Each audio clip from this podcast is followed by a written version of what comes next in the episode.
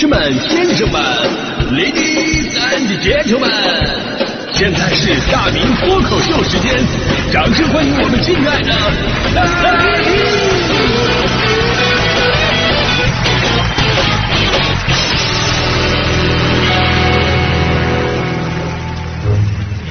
好，欢迎各位来到今天的大明脱口秀，我是大明啊。很多朋友都知道我是一个典型的理想主义者，就是之前不是有一个呃性格色彩分析学嘛，我做过测试，我大部分都是红色，红色代表着敢想敢做，为梦想而活。就比方说当年备战高考，晚上我挑灯夜战，我要借此机会一飞冲天。这时候我爸爸就走进来了啊，跟我说：“孩子呀，咱们一定要注意劳逸结合呀，特别要保护好视力，千万别近视了。”我当时心想，Oh my father，真关心我呀！啊，结果我爸继续说了啊，免得以后你搬砖的时候吧，你看不到那个掉线，砖砌的不标准，老板要扣钱的啊。毕竟啊，孩子，以你的成绩上大学不太现实的，不要抱有幻想了。哎呀，爸比，你为什么如此看不起我？后来事实证明，知子莫若父啊，真的。我不是考了第二年，我才我才考得上吗？但我觉得吧。呃，你不要看不起搬砖的，那不砖搬的好，人家也是社会栋梁。当年我也就是不认识咱们那个四八快装的博总，你知道吗？那我要认识他了，彼此各自利用身高优势，他铺地面，我刮大白，绝对能让四八快装早火十年。中国足球界不有一高一快吗？那四八快装就有一高一矮的组合。啊，不好意思，我又陷入幻想了啊。人和人的思维方式啊不一样。啊，所以呢，对于浪漫呢还是现实，每个人都有自己的认知。于是大家伙有了不同的活法。你像我这种崇尚浪漫主义的人，你可以说，哎，我们的思维总是在上面飘着。但是我的理解，那不是飘，那是超前一步。什么叫超前一步？就钱还没挣来，我就计划怎么花了；驾照还没考，我就开始想我要开什么车了；肥还没开始减，我就幻想变瘦了以后我左右逢源了；我职称还没评呢。我就幻想化身孙台了。那现实的人啊，跟我恰恰相反啊。现实的人有多现实呢？我举一个例子，那天下班，下班的时候我就在街上遇到一个老大爷，领着一个小男孩，然后路过一小摊的时候呢，小男孩就缠着那个大爷在买吃的，说：“爷爷爷爷，你就给我十块钱好不好？等我长大了，我赚钱我都给你。”啊，爷爷逗他：“哎呀，那你得给我多少啊？”结果小男孩想了想，那我我我我我我说了不算，到时候看我老婆能给我多少。这说明什么？这说明人家孩子是认真考虑了。所以这就是现实嘛，对吧？我我记得我之前跟大家伙说过差不多的一个事儿，就是跟孩子形成了一个鲜明的对比。同样也是我在这个年龄差不多干出的一个事儿。当年我爸妈问我如何，如果以后我娶媳妇儿了，他们要去看我，没有地方睡觉怎么办？我当时就这么说嘛，我说你们睡床，我跟我媳妇儿睡阳台。就他俩听完以后非常满意，然后又问了一嘴，那你媳妇儿不同意怎么办？我当时想都没想，我就说了，那我就让他滚出去。真的，我当年我说这话时候，我我是感觉我特别特别仗义，你知道吗？现在再看，这明显没有挨过现实的毒打。我跟你说，真的有一天这事发生了，谁滚出去都不好说。所以我要努力买两室以上的房子。哎这就是一个，这就是我一个有浪漫主义情怀的幻想狂。虽然我们总是说成年人的社会让人变得更加现实，啊，买 father 总是希望我能够真正的成熟起来，因为他说啊，我看上去永远像个孩子。我就跟他说，我说爹地，如果有一天我在你面前，我看上去不像孩子，而是像大哥，这个时候才真的有问题了，对吧？啊，对于成熟呢，我有着自己的理解。我一直觉得，一个真正成熟的人。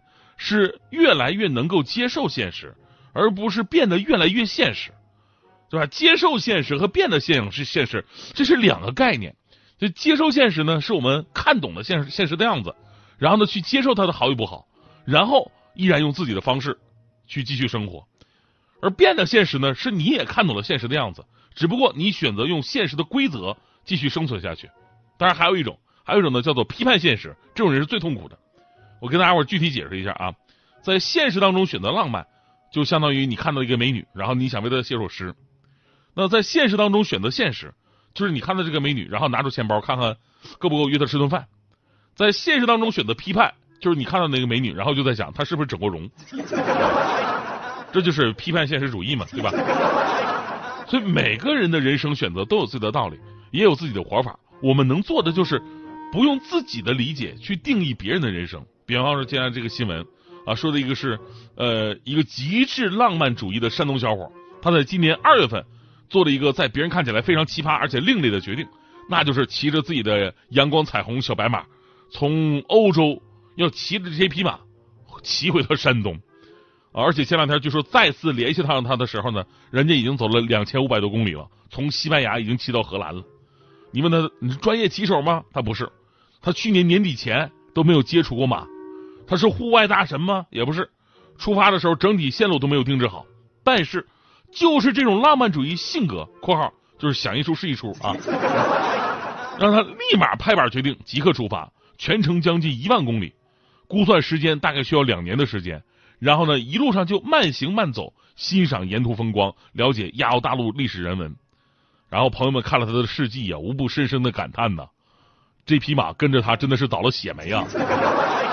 上一次走了这么远的白马，它的主人应该还叫唐僧吧？但是我知道很多人的心里其实是羡慕这一份说走就走的勇气和为梦想而活的简单，因为在城市里生活的人吧，真的越来越现实了。现实到什么地步了呢？前两天大家伙记不记得在微博上有一个特别奇葩的一个话题讨论？这话题就是彩票中奖一千万有没有资格辞职？啊，参与讨论的留言达到了三亿多条，看很多啊。大概的事件就是有博主爆料说有个做后期的新疆小伙子买彩票呢中了一千万啊，现在已经离职了。结果没想到群里边的第一反应是一千万也不是很多呀，干嘛要辞职啊？又不是美金、英镑、什么欧元什么的。还有哥们说了，说哎呀，生个生两个小孩都不够啊！还有一群过来人表示说，这些钱呢，只够说，哎呀，有房无房贷的人花，还没有买房的人根本就不够啊，远没有到财富自由的地步。也有非常认真的说，这个购买彩票，首先你要缴纳百分之二十个人所得税啊，就是虽然你中了一百万啊一千万，但拿到手只有八百万，这点钱生个病就没了啊！啊，真的，我我每次我看到这个微博啊，包括这个知乎这些平台，我才发现我自己是多么的穷，你知道吗？在网友们的眼中，一千万已经不算什么大钱了，生个病就没了。我就特别想问问，你得生个什么病，这个八百万都不够用，这个 啊，何必这么咒自己？是不是？其实你有没有发现啊？这些年我们对于这样问题的回答，就是一个不断变得现实的过程。想当年，我们说自己啊，我我我幻想自己中这个彩票五百万，第一个想到的是辞职、跑路、海边买别墅，是吧？现在我们想到的都是交税、抵债。剩下的还房贷，表面上看是现在物价涨了，五百一千万好像不是什么天文数字了，其实根本就是咱们变得太现实了。人家就是随便让你幻想着有了一千万的一个样子，你看看你，你还真的当真了，你知道吗？当真的痛苦就是呢，一千万都满足不了你，回头再看看自己月入八千的工资，那不更闹心吗？这不是？所以有的时候吧，人太现实就会让生活缺少很多的色彩。或许现实的压力就是那么的冷冰冰的存在，但是我们可以用我们浪漫的心态去填补那些无聊的空白。我说话怎么这么押韵呢？就我跟你讲啊，浪漫一点真的挺好的。万一真的得到响应了呢？最后说一个事儿，就想当年我跟我喜欢的女生出去约会，约会之前吧，我就是那种喜欢幻想的人嘛，我幻想了无数浪漫的场景，逛街呀、看电影、烛光晚餐，最后在送她回家的路上。在一个路灯之下跟他表白，然后两个人深情相拥。这时候浪漫的 BGM 都自动响起了。今天是个好日子。所以呢，为了营造这个氛围，就一定要做好各种充足的准备。当时我还戴着眼镜呢，我就我心里想，万一俩人最后拥抱的时候啊，再深情一点，这感情一升华，那我那我当时那个眼镜多当嗨呀，对不对？啊，所以我当时我还特意换了隐形眼镜，就为了方便一点啊。最后，事实证明我的决策真的无比的正确。就那天晚上，我跟你说，我要是戴着眼镜，那一巴掌，我跟你说，都能把我眼镜扇碎了，知道吗？幸好是隐形啊，打飞了以后捡起来洗不洗，我还能戴呀。